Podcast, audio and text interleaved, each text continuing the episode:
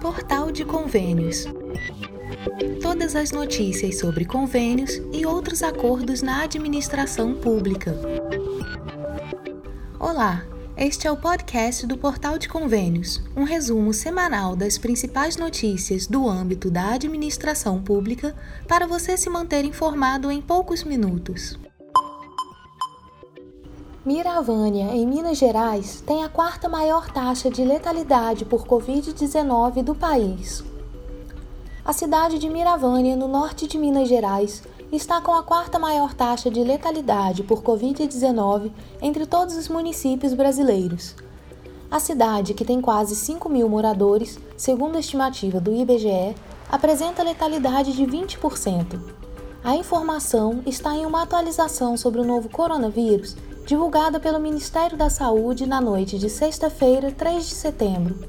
Segundo o órgão, a população vacinável de Miravânia é composta por 3.607 pessoas. Destas, 2.371 tomaram a primeira dose, o equivalente a 65,7% do público-alvo.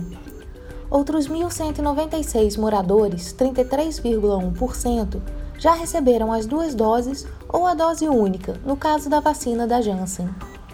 No Brasil, na semana do fim de agosto e início de setembro, a média móvel de mortes, que leva em conta os óbitos dos últimos sete dias, foi de 621. No site do portal de convênios, você confere a taxa de letalidade por estado.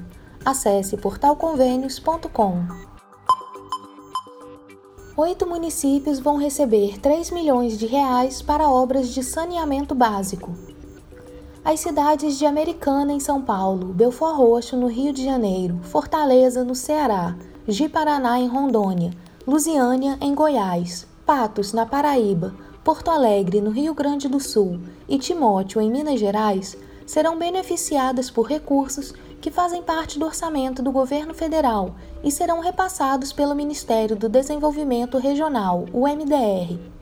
A maior parte desses recursos está destinada ao município de Belfort Roxo, no Rio de Janeiro, onde serão executadas obras de saneamento integrado nos bairros Pauline, São Leopoldo e Xangri-Lá, com investimentos de quase 2 milhões de reais. Em agosto, o Ministério fez dois repasses para o município da Baixada Fluminense, totalizando 816 mil em investimentos. Pedro Maranhão, secretário nacional de saneamento do Ministério do Desenvolvimento Regional, aponta os benefícios das obras de saneamento básico para a população brasileira. São investimentos que trazem mais saúde e qualidade de vida à população e ganhos ambientais inestimáveis às nossas cidades esta é a determinação do ministro Rogério Marinho e do presidente da República: continuar e concluir as obras de saneamento que temos em todo o Brasil. Na última segunda-feira, 6 de setembro, o MDR também repassou recursos para as obras de saneamento nas demais cidades. Caixa termina de depositar lucro do FGTS. Cerca de 88 milhões e 600 mil trabalhadores receberam o rateio do lucro do Fundo de Garantia por Tempo de Serviço, o FGTS, em 2020. A Caixa Econômica Federal informou na terça-feira, 24 de agosto, ter concluído os depósitos nas contas vinculadas. No último dia 17, o Conselho Curador do FGTS decidiu distribuir aos trabalhadores 8 bilhões 129 milhões decorrentes do lucro líquido do fundo no ano passado. O montante equivale a 96% do ganho de 8 bilhões 467 milhões obtidos pelo FGTS em 2020. O depósito estava previsto para ocorrer até o fim do mês de agosto, mas foi concluído uma semana antes do prazo. Na prática, a distribuição dos lucros elevou para 4,92% a rentabilidade do FGTS neste ano, 0,4 ponto percentual acima da inflação oficial de 4,52%, acumulada pelo Índice Nacional de Preços ao Consumidor Amplo em 2020. O trabalhador tem dois meios principais para verificar o saldo do FGTS o primeiro é o aplicativo FGTS, disponível para os telefones com sistema Android e iOS. O segundo é a consulta do extrato do fundo no site da Caixa. Quem não puder fazer a consulta pela internet deve ir a qualquer agência da Caixa pedir o extrato no balcão de atendimento. Municípios de São Paulo podem perder mais de 1 bilhão do FPM com reforma do imposto de renda. Os municípios do estado de São Paulo podem perder cerca de 1,05 bilhão em repasses do Fundo de Participação dos Municípios, o FPM, com a nova proposta de reforma do imposto de renda. O estudo divulgado pela Federação Brasileira de Associações de Fiscais de Tributos Estaduais, a FEBRAFIT, mostrou também que as arrecadações estaduais podem ter uma queda de 105 milhões de reais. O projeto de lei 2337 de 2021, enviado pelo governo federal, prevê, entre outras medidas, uma forte redução do imposto de renda da pessoa jurídica e a ampliação da faixa de isenção do imposto de renda da pessoa física, o que compromete estados e municípios que têm os impostos sobre renda como importante fonte de receita.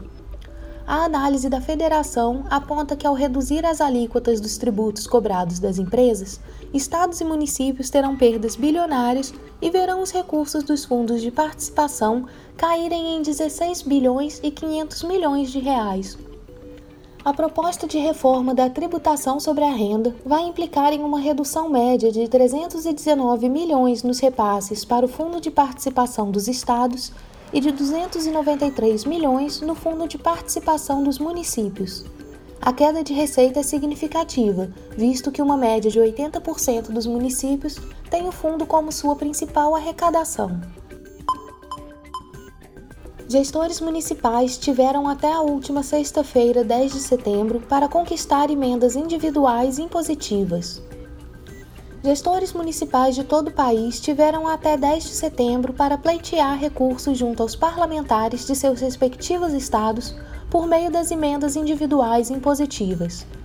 Essa foi a oportunidade de os prefeitos convencerem os deputados e senadores e, com isso, trazerem melhorias para os seus municípios, conforme destaca César Lima, especialista em orçamento público. É uma oportunidade para o município conseguir mais recursos, né? Hoje em dia as finanças municipais elas estão muito amarradas no custeio.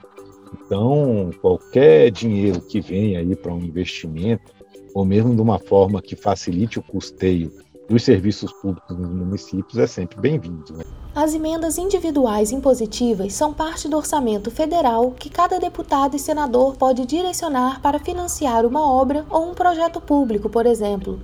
Os possíveis beneficiários, isto é, aqueles que podem receber esses recursos, são estados, municípios, Distrito Federal, consórcios públicos, organizações da sociedade civil ou serviços sociais autônomos. Essas emendas são chamadas impositivas porque a União é obrigada a executá-las. Cada parlamentar tem direito a apresentar 25 emendas.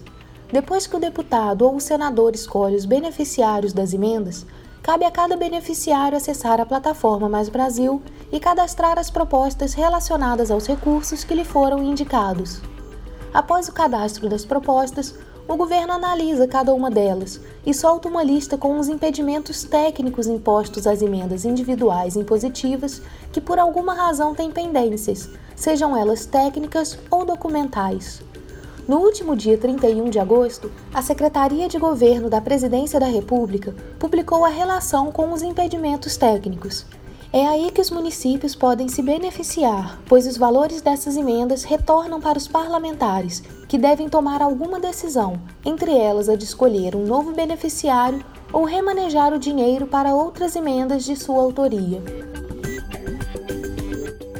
Você ouviu mais um podcast do Portal de Convênios, te atualizando sobre projetos, prazos e ações em administração pública. Continue se informando em nosso site portalconvênios.com. Até a próxima!